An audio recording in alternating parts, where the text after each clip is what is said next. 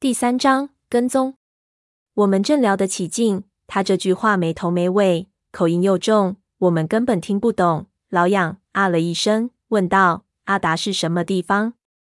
那老头子看我们听不懂，便换了口音很重的普通话问我们：“俺的意思是，两位想去啥地方做买卖？是不是来挖土货的？”我不知道什么叫土货，而且在南方人情冷漠，除了推销的。很少有人会在路边摊和人随便搭腔，一时不知道怎么反应。幸好老杨反应快，学着那老头子的腔调说道：“俺俺们是来旅游的，对土特产不感兴趣。你你老爷子是卖土货的？”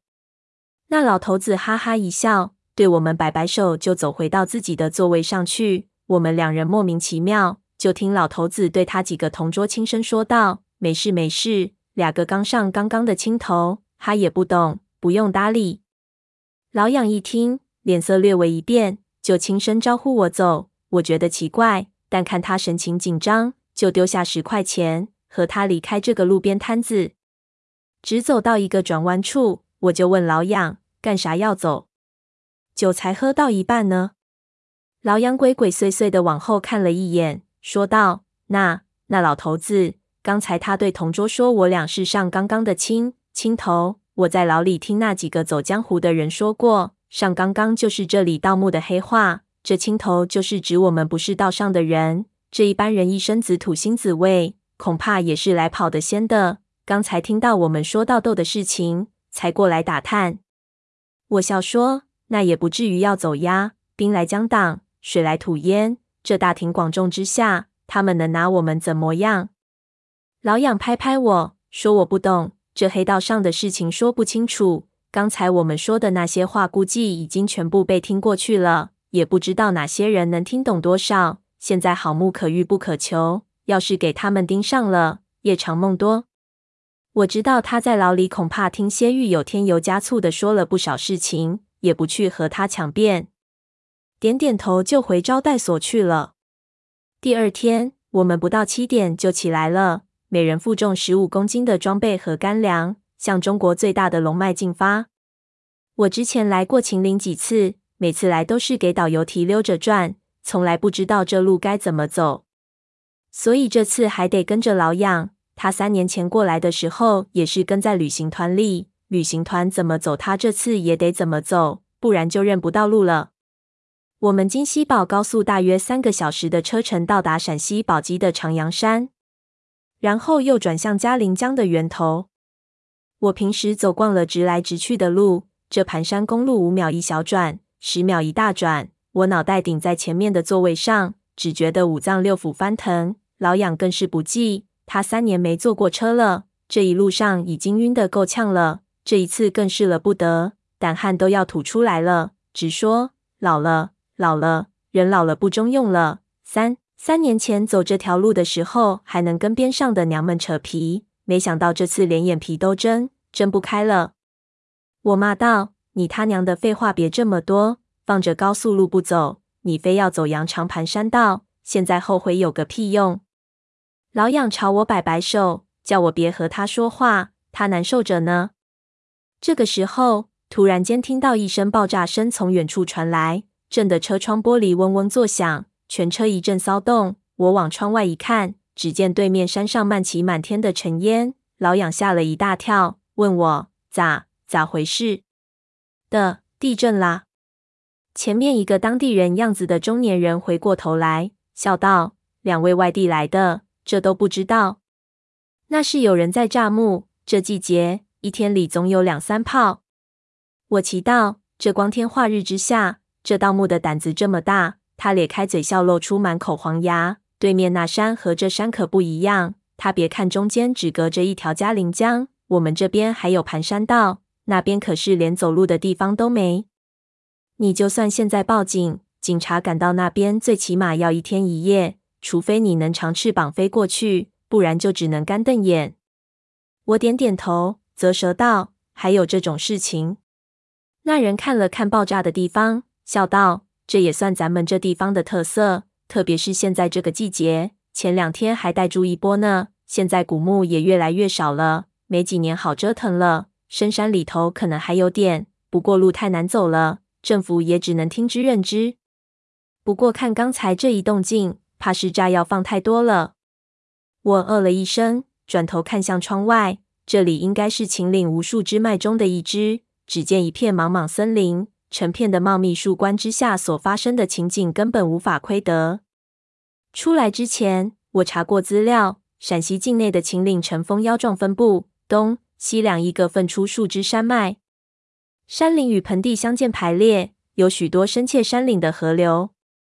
八百里秦川自古以来就是有名的文物古迹荟萃之地，特别是北坡有着许多帝王陵墓群，其他达官贵人。富豪巨绅的墓葬就更加不计其数，所以这里永远是盗墓贼蜂拥而至的地方。只是想不到，还没进秦岭深处，就有盗墓贼在这里明目张胆的诈墓。看样子，现在要找到一两个值得盗的墓，绝对不是这么容易的事了。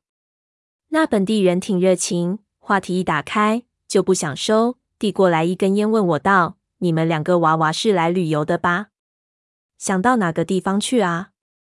我说道。想到太白山里去看看，他点点头，说道：“你们不跟着旅行团，可走不远。这山里面七拐八拐的，弄不好就会迷路。要不要俺给我们带一段路？俺就住在保护区边上的一个村里面，翻过两个山头就到。你看着出来玩的，找个导游也是必要的吗？”我一听，感情这家伙还是个黑导游。这大山里面民风彪悍。可别把我带到山沟里捅了！忙摇头道：“不用不用，我们自己有安排。”那人道：“你先别摇头，这里不比其他地方，这里山多林子密，你们要自己贸贸然进深山里面去，很容易出危险。宁可的好好考虑考虑。这一带做向导的，我也算小有名气，绝对不会吓唬你们的。”我看他说的也算诚恳，也不好马上推辞。就告诉他，这次来主要是想去山里的少数民族村子里，计划先在山下待几天，所以也不急着需要向导。等过几天真要动身进山了，再去找他。那人马上道：“那赶早不如赶巧，这条线我带的最多。您要到最近的一个瑶族村子，也得翻过这座山。”说着，他指了指远处一条连绵不断的山脉，这叫做蛇头山，最高的地方有海拔一千多米，整个山像蟒蛇的头。所以叫蛇头山。所有十里八乡的路客，要想去正宗的少数民族寨子里去看看，全得一步一步翻过去。这山里死的人多了，去年还有几个艺术学院的学生进去写生，到现在还没出来呢。你说要没人带行吗？我顺着他手指的地方看去，只见蛇头山横亘在视野尽头，山城碧绿，山顶高耸入云。因为气候的关系，整条山脉都在云雾缭绕之中。不见真面目，只有对着嘉陵江的一面勉强可以看到。可惜临江的都是悬崖，山势非常陡峭，我看连猴子也不一定爬得上去。这真是云横秦岭家何在？雪拥蓝关马不前。我看着不由暗暗咂舌头，心说要爬过这山还有命在。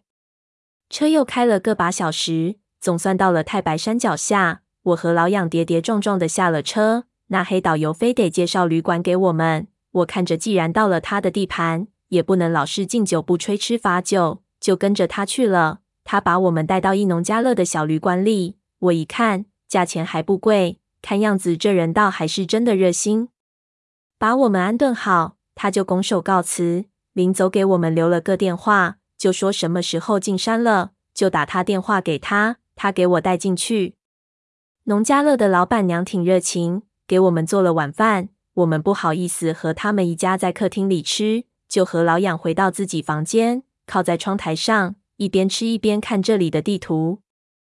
那黑导游说的没错，从这边进去，要进到秦岭原始森林的内部，需要翻过一座海拔一千多米的大山，这是我完全没有想到的。以我们现在的阅历，要自己进山，实在是等于送死一样。但是如果找那个导游带我们进去，那他势必要带我们出来，这让他等上一天两天还行。我们这一进去，可能就是个把星期在山里跑，他难免不会起疑心。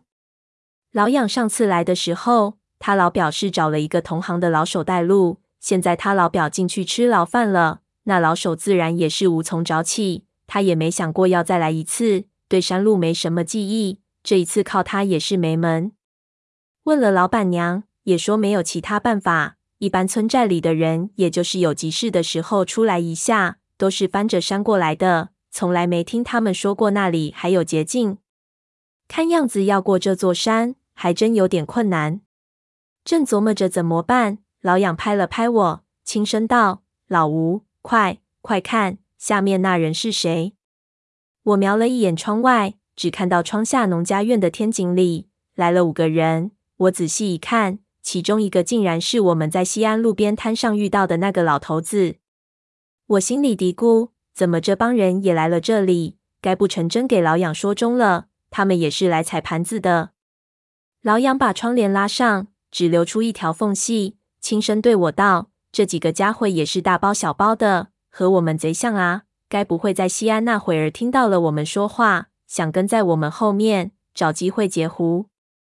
我摇了摇头，看着老板娘走出来，笑着把他们迎了进去，说道：“不像，你看着这亲热程度，估计这些人经常来这里投宿，是熟客。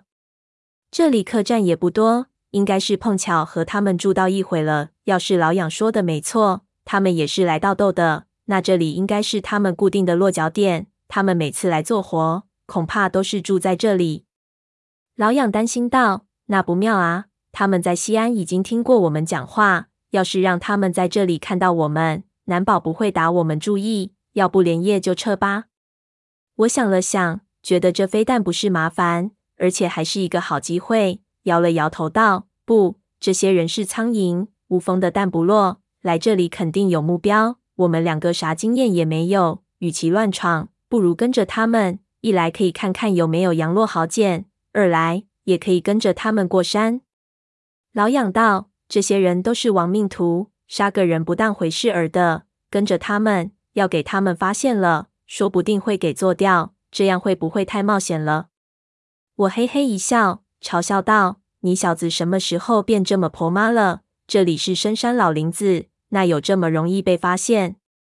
而且我们又不是傻子，给发现了不会跑吗？你要真担心，怎么就先跟着看看，看他们警觉性怎么样？”要是跟不下去了，咱们不跟就是了，也没什么损失，对吧？老痒听我这么说，一时间也没话反驳我，只好点头。我们马上把东西准备好，免得明天慌乱。我心里盘算着以后几天可能很不轻松，就后把闹钟调早，让老痒别搞其他事情，各自睡觉休息。这一路过来实在是太过疲劳，一睡就睡到了中午，闹钟根本没听到。我睁眼一看，太阳老大，猛地惊醒过来，赶紧跳起来把老痒叫醒。下去一问老板娘，那几个人已经走了，往蛇头山下去了。走了也不长时间，我们两人匆匆忙忙的买了几个烧饼当干粮，一路急赶，直往山里追去。跑了大约十五分钟，总算在山脚下的景点入口追上了他们。